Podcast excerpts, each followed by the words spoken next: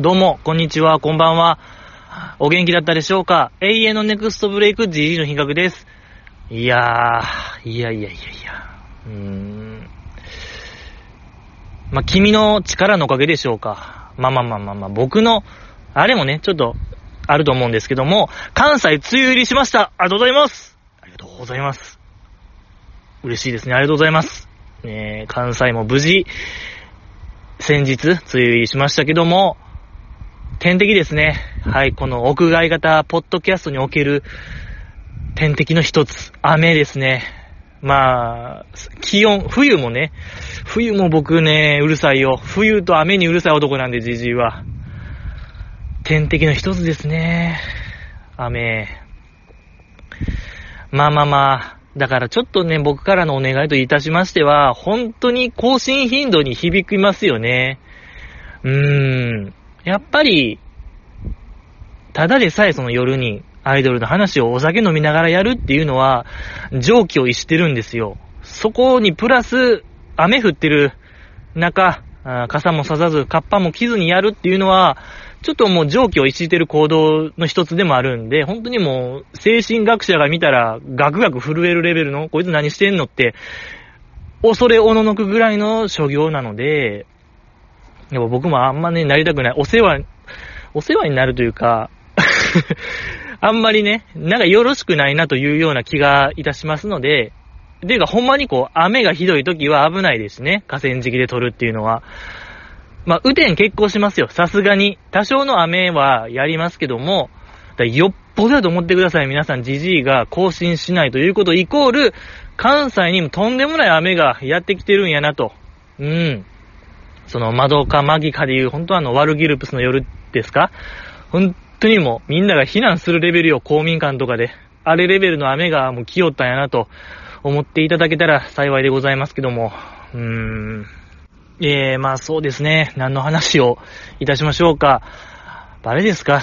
うん、来たる7月3日、えー、このポッドキャスト第200回をお祝いいたしまして、とある生配信イベントがございまして、それは、あれですね、乃木坂10周年。まあ、この前ね、10回目のバースデーライブがありましたけども、はてそこで疑問ですけども、いっちゃ良かった年ってどれっていう、やっぱ根源的な疑問と言いましょうか。それを決めます。もう、絶対的に決めるイベント。バスラナンバーワン決定戦。どの年がいっちゃ良かったかを、全員参加で決める討論会が YouTube ライブで7月3日行われるんですけども、えー、今日はもう何月何日ですか？残りも2週間とかですよね。2週間。で、僕まだ何も、えー、予習してない状況でございまして、参加できない。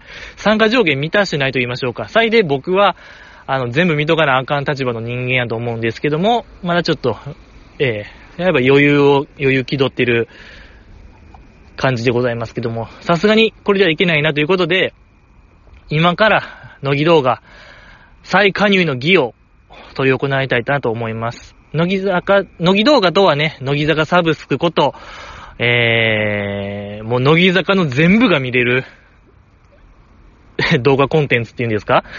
動画サブスクがあるんですけども、かつて僕はね、サービス投資を履いてたんですけども、もう気がつけば、本当にもう脱退してたんですけども、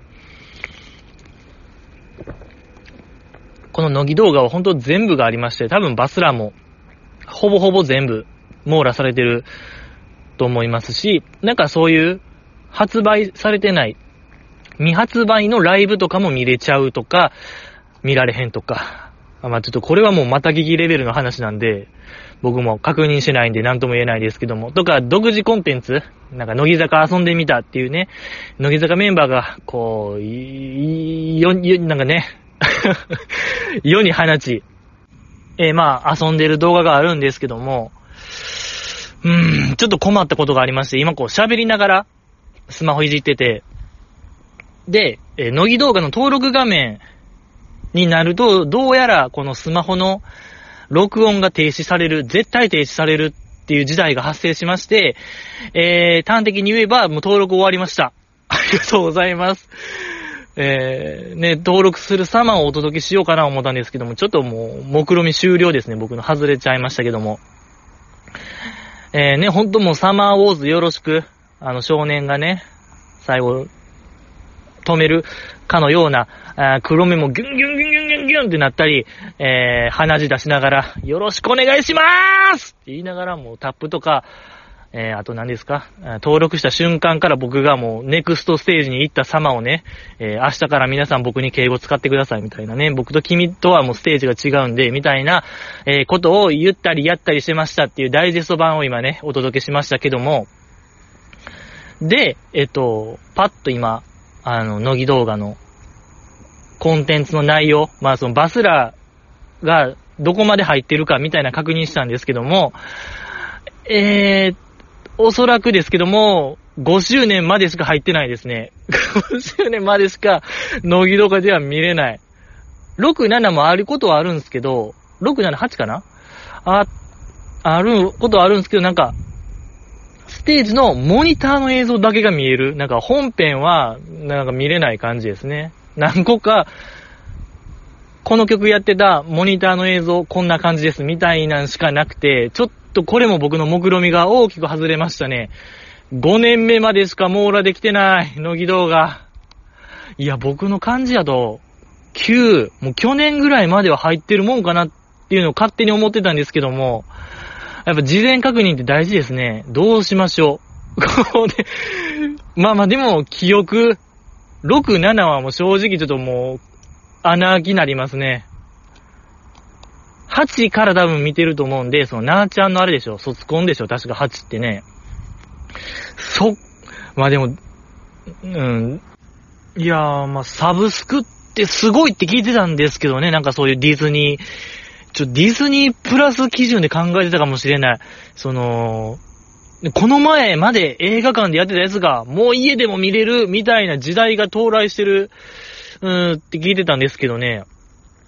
ちょっとこれは信じてます。僕は、乃木動画と秋元康さんを僕は信じてるんで、大丈夫やと。えー、今野さんもね、えー、これはちょっともう、はぁ、いや、そっか。いや、ちょっとびっくりしましたね。さすがに。うん、5年までしかちょっと網羅してないっていうのは本当に予想外でしたね。まあまあでもわからない。本当にもう1分しか触ってないんで、ね、ちょっと、ちょっと触れば、あるんかいみたいなパターンを信じてるんで、僕は。はい。とか、ほんと端の端を見たら、あったやんみたいなね。うん。やっぱそれよそれ、それ。1分で物事を分かったような気になってはいけないよ。そういう見出しだけでね。何にせよ。ちょっと分かった気になってましたね、僕は。うん、ただ本当に、バースデーライブのとこタップしたら、5年目までしかなかったんで あー、わからない。やっぱりこればっかりは、本当に最後の最後まで諦めないっていう姿勢がね、大事かなと僕は思うので、ありがとうございました。ありがとう。ありがとうございましたですね。これ本当に。えー、お便りを言いましょう、今日は。ありがたいことに、えー、皆さんのお便りがあって、このポッドキャストが成り立ってる、えー、側面もあるので、えー、溜まってるのでね、今日はそれを読みたいなと思いますよ。はい。これも持久戦ですよ、GG と君との本当にもう、どっちが先に折れるか、みたいな、もうそういう側面もあったりなかったりするわけでございまして、読みたいなと思います。参ります。ちょうど1年前、えー、ちょうど1年ほど前にお便りがゼロになって何週も更新をサボった時期があったよね。覚えてるよね？覚えてないかな？都合の悪いことはすぐ忘れるからな。またそうなるで調子こくなよ。あなたが河川敷からやろうが、雨に打たれようが、寒かろうが、暑かろうが、そんなことはリスナーには何も関係ないで。それから、自分の発言には責任を持てよな。こっちは覚えてるで。覚えてるから小松さんが言ってましたよ。バイコロ丸といただきました。ありがとうございます。えー、なんか怒られてますね。じじいはとにかく怒られてる印象ですね。この文面を見る限り。まあ、なんかしっかりしろよなってことこれはじじいよ。お前は、たるんでるぞ、みたいなことが言いたいんですかね、最近。そうかなわからない。なんか、多分そういうことですよね。この文面を見る限り。なんか、都合の悪いことはすぐ忘れるって、これよう言われますね、僕。このポッドキャスト やってて、上トークの一つですよ。皆様からの上トークの一つ。テンプレの一つに、都合の悪いことはすぐ忘れるっていうのを何回言いました僕このポッドキャストでお便りで。もうそういうとこあるんですね。僕はそういうなんか、うーん、ね、抹消する癖。記憶抹消癖があるようですね。もう記憶抹消。いやけど、いいんちゃいます？そういう臭いものには蓋をするというか、ねえ、ポジ、ポジティブシンキングに近い心持ちでいいんではないかなと思うんですけども。うん、まあ確かにね、雨に打たれようが寒かろうが暑かろうが、そんなことは関係ないですけども、いや、まあやめときますか。やめときましょう。うん。ですけども、で、届け、とどめて、とどめておきますけども、うん。そうね、自分の発言には責任を持てような、こっちは覚えてるで、覚えてるから、うん。いや、そこまで、まあ、無責任なことは言うてますね、確かに。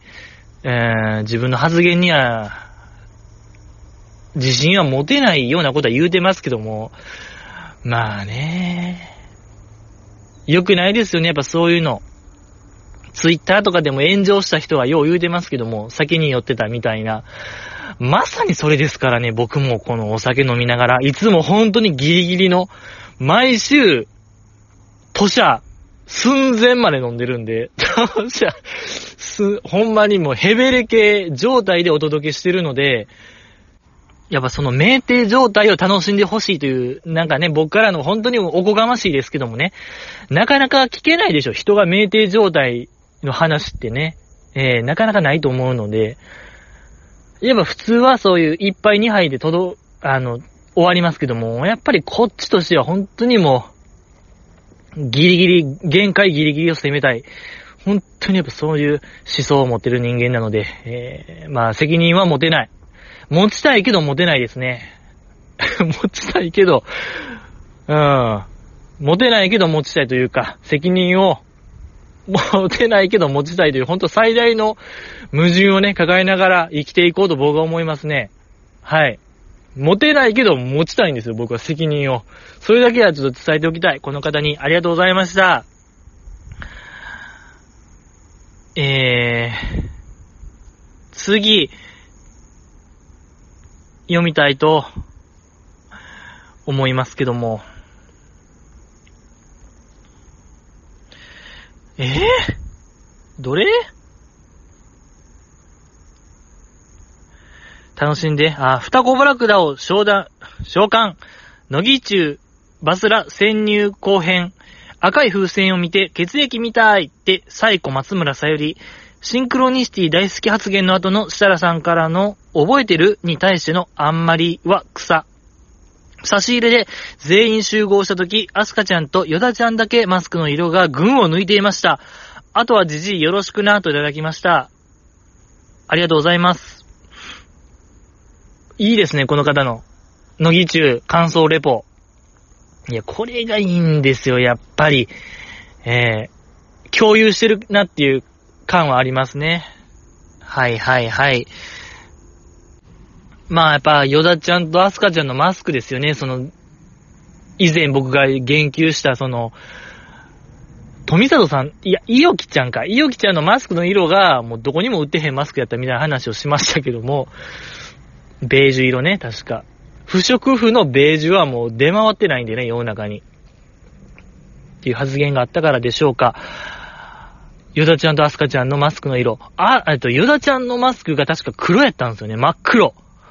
これちょっと、やっぱりヨダちゃんの出てましたね、内面が。あれはやっぱ内面を映すものなんで、マスクって。このご時世。うん、意思標準一つですから、マスクの色って。僕は、私はこんな人間ですよっていう、アピールの一つでもあるんでね、そこで黒を切る、やっぱもう、ヨダちゃんのメンタルの強さと言いましょうか。えー、舐めんなよっていう意識が常にあるんですよ。やっぱり鹿の島を背負ってるっていうのはよくわかりましたね。あの黒マスク一発で。えー、可愛いじゃないですか、ヨダちゃんね。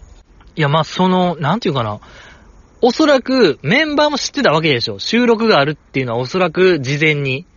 だから、まあ、仮にいつも黒をつけてたとしても、その時ばかりは他の色、まあ、白とか気がちかなと僕は思うんですけど、でもヨダちゃん黒いってるのがいいんですよ、やっぱ。あっこよ。やっぱそこ込みで加味してほしいね。ヨダちゃんが黒をつけた意味、評価したいですね。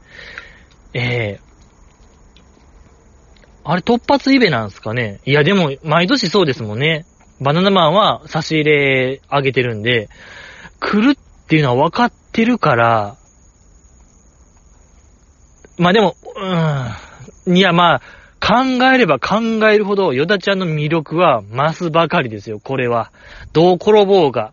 ええなんかその、お、おっちょこちょいっていうか、まあそこすら別にもう気にしてないんでしょうね、ヨダちゃん。黒をつけることの意味と言いましょうか。やっぱりもう黒ってもう強いよ。黒強いな怖い。おっかないよ、黒は。うん。けどやっぱそれをつけてるヨダちゃん、最高ですね。魅力的でございますけども、ヨダ、えアスカちゃんのマスクの色がちょっと僕はもうあんま覚えてないですね。紺色？青？でしたっけ？紺色って何色でしたっけ？オレンジ？オレンジは橙色？だから、紺色は、青色？ちょ、ごめんなさい。いつもよりもちょっとこう、お酒のピッチを早めてると言いましょうか。もう機能がし機能、機能しないんですよね、僕は。人間としての。役割を終えた感じでございますけども。もうわからないんですよね。紺色が何色かを。紺色って 何色ちょっともう面白くなってきたな。紺色って青ですよね。いや、もう同じ話。そうね、オレンジが橙ですから、紺は絶対青ですよ。紺色、確か。かわいい。ねえ。こだわりを感じますよね、やっぱり。な、紺色も見ないでしょ。本当になんかそういうなんとか染めみたいな、どこどこ染めのマスクつけてんの、アスカちゃんっていう可能性も、これ浮上してきましたよ。こだわり一品。うん。藍染めみたいな。いや、やっぱり、アスカちゃんしそうですもんね、そういうの。かわいい、かわいいというか、やっぱ、すごいですよね、アスカちゃんのそのなんか、こだわり強い感じ出ててよかったなと僕は思いますけどもね。かわいい。うん、ありがとうございました。えー、次、読みたいと思います。こんちくは、ゆみきなおです。じじいさん、6月7日の歌子を見ましたか？日向坂の僕なんか披露。ひよたんのデコ出しめっちゃ可愛い。ひなのなのも、何かいつもと雰囲気が違ったと思いませんか？カメラワークも良かったですよね。あとはよろしく、といただきました。ありがとうございます。歌子見てないですね。歌子。いや、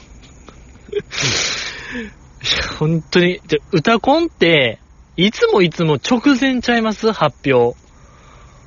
いや、そこに僕対応できないんですよ。やっぱ事前に分かってないとちょっと僕は動けない人間なんで、感覚やとほんま3時間前に発表なんですよ、いつも。当日の。いや、わからない。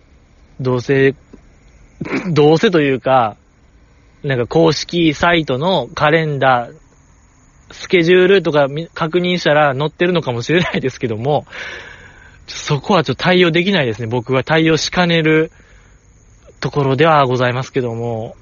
まあでも、ブログは読みましたよ。ひよたんの。ブログ見て、あ、デコ出し可愛いなとは確かに思いました。よかったですね。最近そう。髪の色もめちゃめちゃ明るくなってね、あの子。いいですね。やりたいようにやってるのがいっちゃいいのよ、あれ。素晴らしい。よかったですね。うん、ひなのなのも、なんか確かに印象変わってましたね。なんか、いつもよりもキリッとしてる感は強かったですよね。ええそうそうそう。この方と同意見でございますけども、やっぱいいですね。日向坂のドキュメンタリー映画もね、もう間もなくでしょ？結構なんか、シリアスな感じでね、まあ、ハッピーオーラを前面に押してる日向坂からは結構、ほど遠いというか、真逆の予告編がずっと流れてて、これ大丈夫みたいな印象しかないですけども、うーん。まあそのニコニコハッピーのやっぱ真逆をやることがね、エンタメですからね。いや、やとしてもわかるんですけど、あんま見たないというか、ねえ、セオリー通りやねんけども、そりゃ見たないっていうのがなんか正直な感想と言いましょうか。まあまだ見てないから、あれですけども、やっぱりこう、いつまでもヘラヘラしてほしいですよね。日向坂とエビ中は、ほんまにもう、何年後もヘラヘラしてほしいですよ、僕は。あの二グループだけは。えー、一生ヘラヘラしてほしいなと思いますけども。ありがとうございました。ちょっと歌コン見れてないです。ごめんなさい。次、読みたいと思います。ジジイのレベルに合わせてお便り送ろうと思ったらこんな文章になりました。これからも頑張ってください。さようならといただきました。ありがとうございます。これは、あれですかね。おそらく前回の、前々回かな。僕が、紹介せずに、ちょ、これもうわからないと僕は。検閲には全然引っかかってないんですけども、もう文章が、もうわからなかったっていう話をしたんですよね。これ誰の、何、何のことを指してるのか、マジでわからんから紹介しなかったんですけども、多分この方の返答としては、今の文章、まあ、全部ひらがなで送られてきててね、すごい舐められてるなという印象でございますけども、そうね。まあまあまあ、だから GG の読解力の低さをちょっと考えてほしい。もう、やばいのよ、GG の読解力の低さは。やっぱ主語、述語みたいなものがはっきりしてないと、アメリカ人みたいな感じなんかなよく言わ言われますけども、そこをはっきりしないことにはわからない。何のことを指してるのかみたいなものをえー、そこはちょっともう、アメリカナイズされてるんで、僕の頭は。ええ、いや、本当にもう介護の気持ちと言いましょうか。介護精神を持って接していただきたいですね、じじい。もうほんまじじいとは名ば、名ば、名ばかりですけども、年齢的には全くじじいじゃないですけども、あのー、じじいと思ってください。ええなんか、宝助の精神っていうんですか、えー、そういう気持ちを持って文章を書いていただけたらなと思います。本当にじじの読解力はもう、そうね、小学校4年生ぐらいなんちゃうかな。測定したら。そんな気がしますけども。小学4年生でもわかる文章でよろしくお願いしますとだけは。あとまあなんか全部ひらがなで舐められてる感じがするんで、舐めんなよってことだけは言いたいと思います。ありがとうございました。舐めんなよ。えー、次、読みたいなと思います。切な少女。いよいよ記念すべき第200回の放送が近づいてきました。そこで僕からの提案です。記念すべき第200回は、ジジイのフォークギター演奏の生配信ライブはどうでしょう高校時代はフォークソング部でブイブイ言わせてたの伝説も残っています。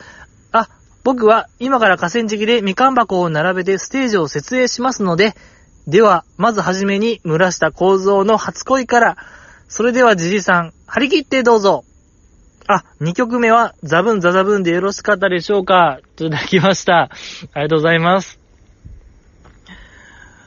いや、今ですか、提案。ちょっともう、もうあと2週間。とかなんで、今提案する。ちょっと、滑り込みですね。結構滑り込みの人いましたけども。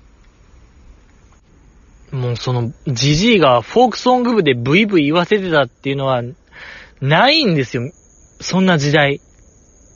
どの時代においても、フォークソング部がブイブイ言わせてた時代ってないんちゃいます？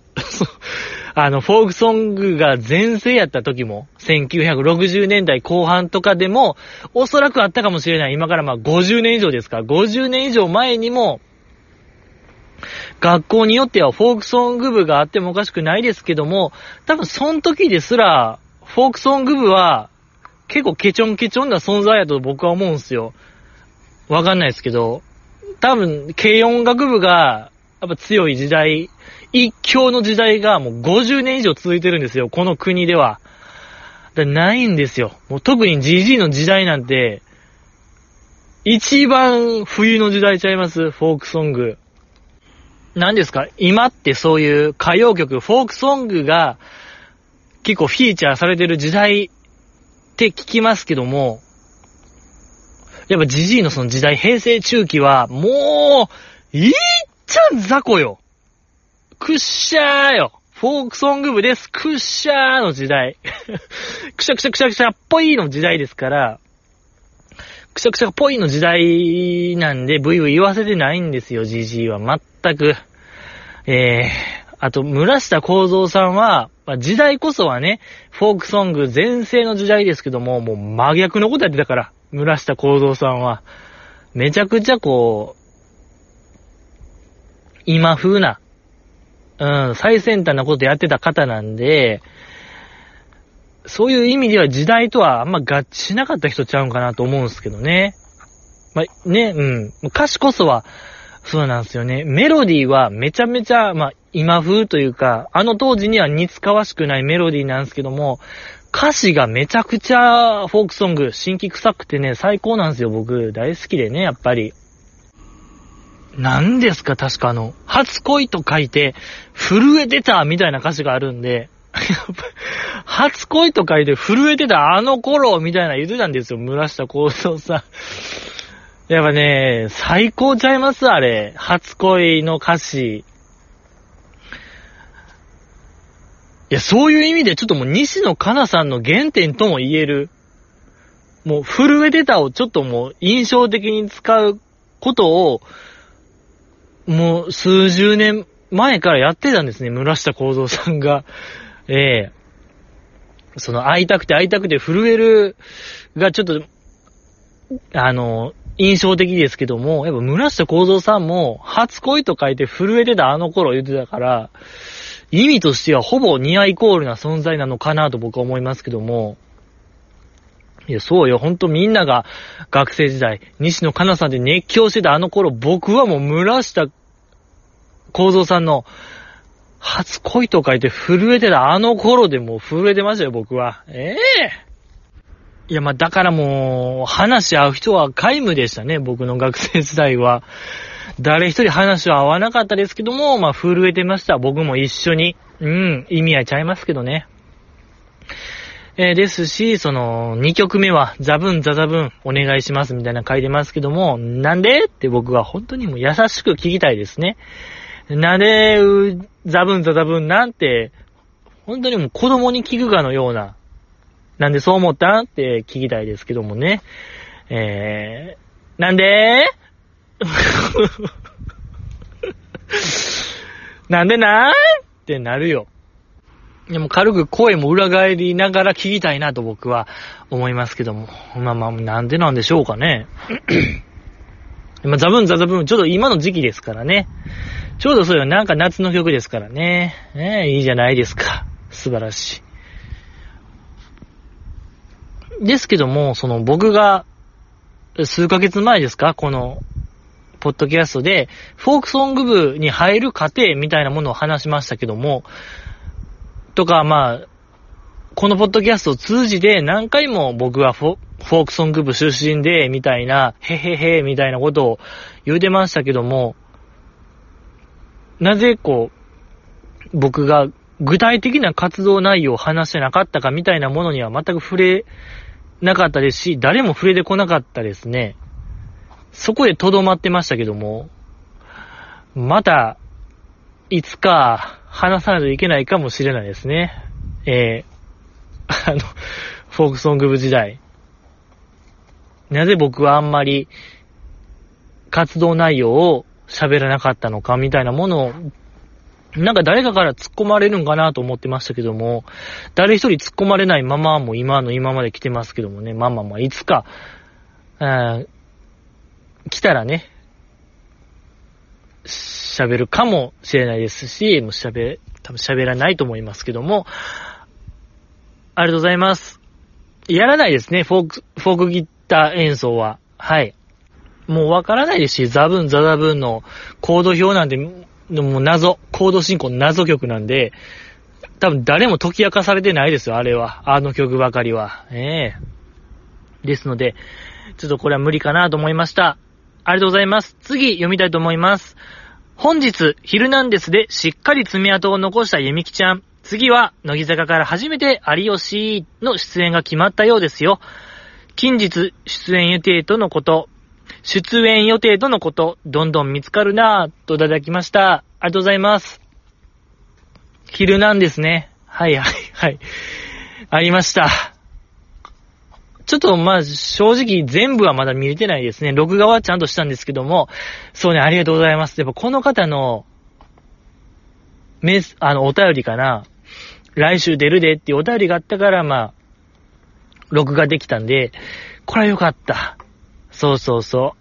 あの、まだ鈴木福くんが旅行してるとこしかまだ見てないですね。東大寺ですか？奈良県 東大寺と仲良しの俳優の方と一緒にロケしてる映像しか見てないですね。まだワイプのゆみきちゃんしか見てないですね。ええー、ワイプ芸面白いですね。ゆみきちゃんのワイプ芸が。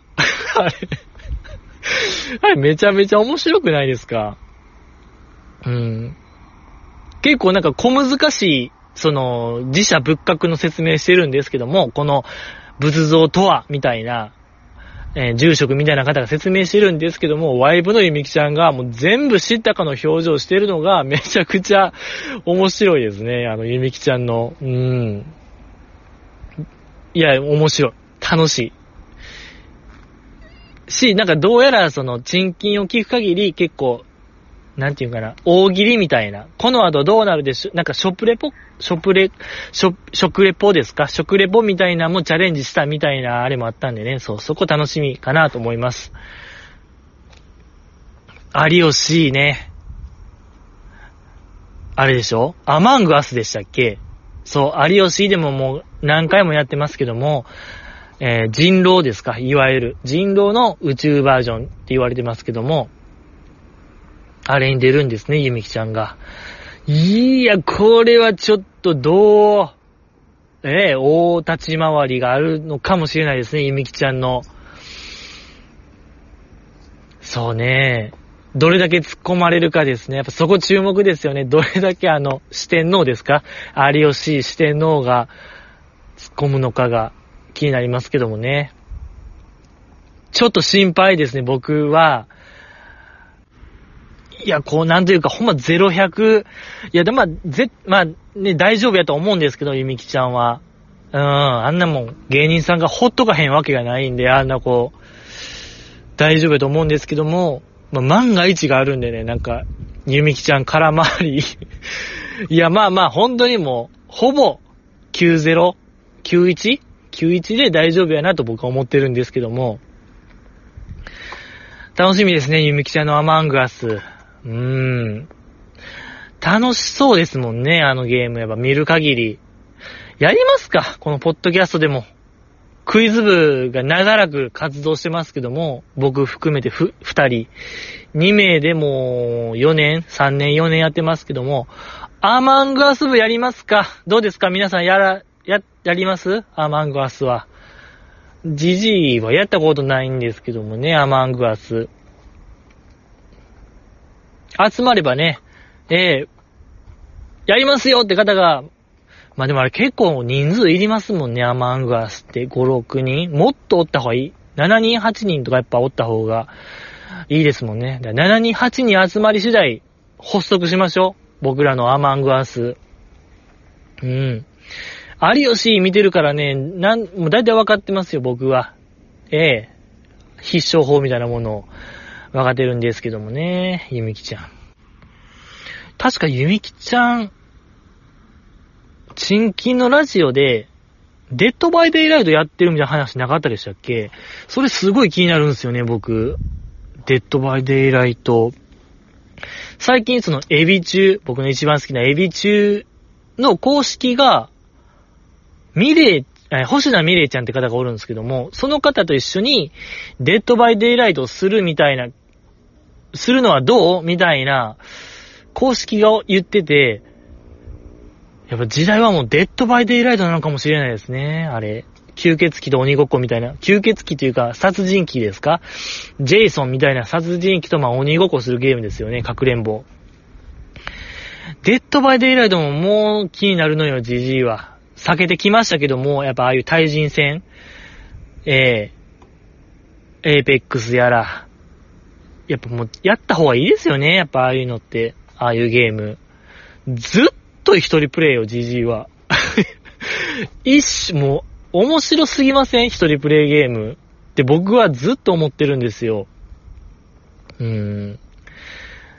でもやっぱね、ゲームの一つですからね、魅力の一つは対人とのコミュニケーションみたいなものもあるんでね、 Dead by Daylight 気になるんですよね。うーん。ちょ、話はそれましたけどね。ありがとうございました。そう、これ、お便りがもう、6月9日、1週間前。で、もうなんか放送でしょ、その有吉でもね、ゆみきちゃん会が。すごい気になりますね。えー、ありがとうございました。次、読みたいと思います。乃木坂メンバークイズじゃんそれでは第1問。梅沢みなみは3人兄弟ですが、1歳違いのお姉ちゃんと年の離れた弟くんの名前は何?ヒントは、3人とも海に関係があります。答えは次回に発表します。いただきました。ありがとうございます。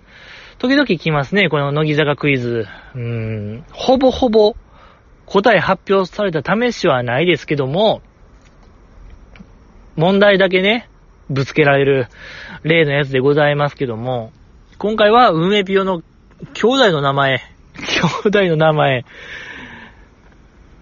これなんでし、いやもうなんで知ってるんですか？もう、な、なんか、率直な疑問として、素人でしょ？お姉ちゃんも弟も。なんでこの方はその情報を知ってるのかっていうのがまず怖いですけども、賃金で言ってたんですかね？ゲスト会の時とか。謎でございますけども。まあでも、弟の名前はおそらく、カイトちゃいます？